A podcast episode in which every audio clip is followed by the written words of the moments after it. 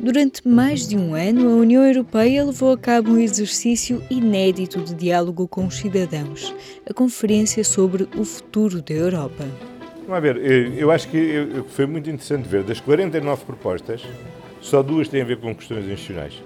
Todas as outras, 47, têm a ver com questões que dizem respeito aos cidadãos e à vida efetiva dos cidadãos. Isso demonstra bem o que é que para os cidadãos é essencial. Palavras de António Costa, a 9 de maio deste ano, quando foram apresentadas as conclusões da Conferência sobre o Futuro da Europa. Eu sou a Aline Flor e neste P24 trago-lhe notícias de Bruxelas, onde teve lugar o evento em que as instituições europeias, Parlamento, Comissão e Conselho da União Europeia, prestaram contas do que foi feito nestes sete meses desde que as recomendações foram apresentadas. Do Parlamento Português, o socialista Luís Capolas Santos foi um dos quatro deputados que fizeram parte da plenária da Conferência sobre o Futuro da Europa e explica brevemente o que foi feito. O que se procurou com este exercício foi compatibilizar a democracia representativa com uma participação ativa maior por parte dos cidadãos. E acho que o resultado é globalmente positivo. E daí, portanto, foram extraídas as tais 49 conclusões, decompostas nas cerca de 326 medidas, muitas delas, de facto, muito genéricas, outras que já estão executadas, outras que estão em execução e outras que são de muito difícil execução. As propostas referem-se a temas importantes para o futuro da Europa, tais como ambiente e saúde, economia e transição digital, democracia e a Europa no mundo. Na chamada plenária da conferência, os cidadãos estiveram em diálogo aberto com deputados e eurodeputados, representantes da Comissão Europeia e do Conselho, membros do Comitê das Regiões e do Conselho Económico e Social e várias organizações da sociedade civil. Regina Bastos, que foi eurodeputada do PSD entre 2009 e 2014, esteve na plenária como porta-voz dos eventos que foram organizados em Portugal. Entre os nove grupos de trabalho da conferência, fez parte do grupo sobre temas da economia. De que é que se falou?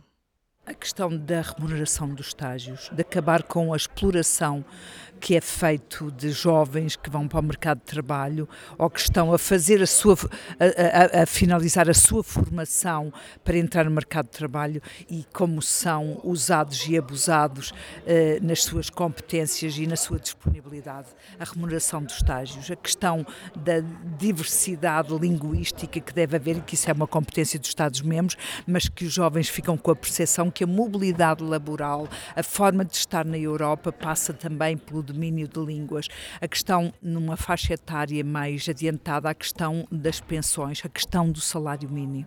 Foram questões, ou seja, que foram colocadas a nível nacional e que depois foi possível exatamente, também. Exatamente, porque foram questões que não só tocavam a nível nacional, como eram uma, digamos assim, uma espécie de consenso a nível europeu. As recomendações da Conferência sobre o Futuro da Europa foram entregues a 9 de maio em Estrasburgo. Sete meses depois, em Bruxelas, os participantes voltaram a ser chamados para saber como têm sido encaminhadas as propostas. O estudante Vasco Fernandes, que fez parte do grupo de trabalho sobre transição digital, já sabia que era preciso gerir as expectativas.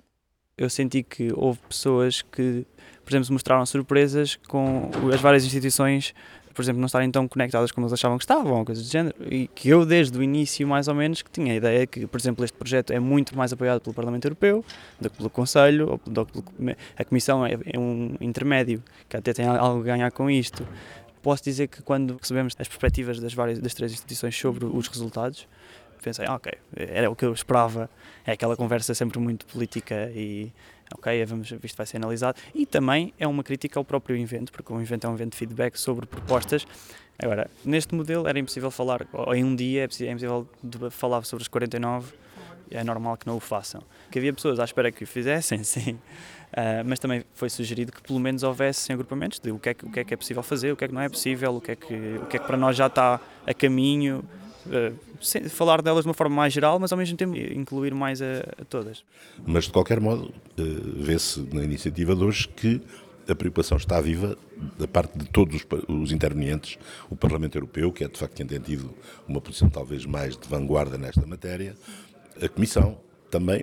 O Conselho, que tem uma posição, digamos, mais, eu diria, um pouco mais retardada, porque é onde se manifestam as maiores contradições e, portanto, fazer a síntese de posições que são totalmente contra ou totalmente a favor de um dado problema, portanto, implica aquilo que se chama chamar, para usar uma expressão popular, partir muita pedra, não é? Mas eu acho que a questão se coloca mais sobre a oportunidade da convocação de uma convenção para modificação dos tratados, mais na oportunidade do que propriamente quanto ao reconhecimento dessa necessidade.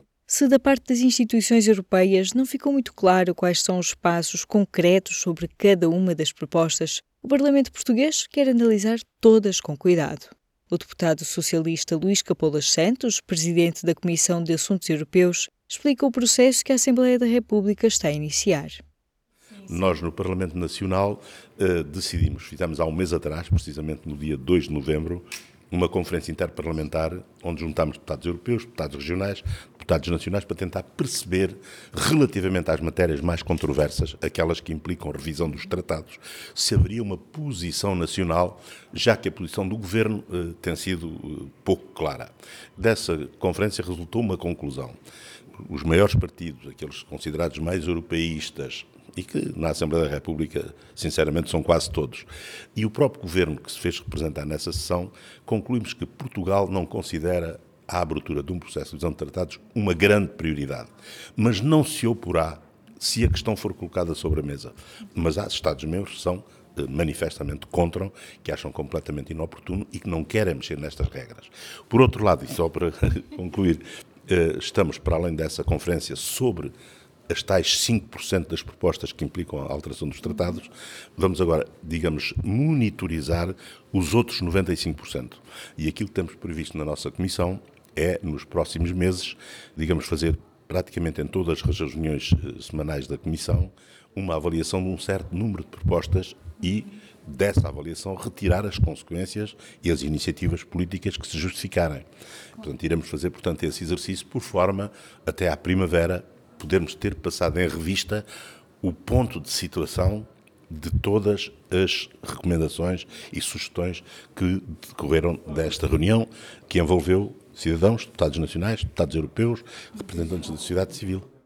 Do ponto de vista dos cidadãos, alguns dos motivos para a mudança de tratados prendem-se, por exemplo, com facilitar a coordenação em áreas como a saúde ou a educação, que neste momento são competências exclusivas dos Estados-membros mas há temas ainda mais sensíveis.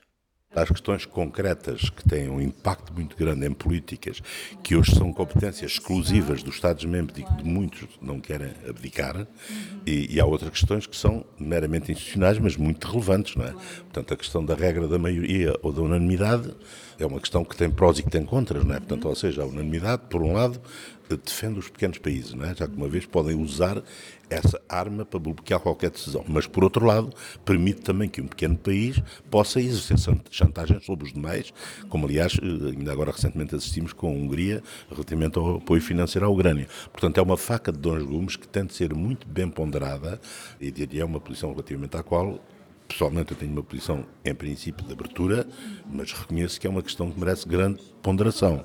Uh, outras questões, o Spitzenkandidato, uh, a eleição direta do Presidente da Comissão Europeia, uh, também não sei se é uma boa decisão, digamos, de presidencializar, digamos, o sistema de eleição da Comissão Europeia. Enfim, mas são questões que merecem ser debatidas e que, à partida, não me parece que haja posições do lado português, maioritariamente totalmente contra ou totalmente a favor. É assunto que merecem ser discutidos e contribuir para um consenso. Mas e os cidadãos? Vão voltar a ser envolvidos neste processo de análise daquilo que eles próprios recomendaram? Os assuntos, quando vierem a ser discutidos quanto ao seu conteúdo, naturalmente que sim, e estamos mesmo a pensar fazer no final deste processo de monitorização que admitimos possa estar concluído uh, na primavera, fazer nessa altura uma grande discussão envolvendo os cidadãos portugueses. Aliás, no, durante a fase de organização da conferência, organizámos em cada uma, em parceria com o Governo, com os parceiros sociais, com as universidades portuguesas, organizámos sete dessas reuniões, algumas delas bastante bem sucedidas. Uma das pessoas que esteve por detrás destes eventos foi Regina Bastos, que ouvimos no início deste P24. Além dos painéis de cidadãos em Estrasburgo, que eventos da Conferência sobre o Futuro da Europa aconteceram em Portugal?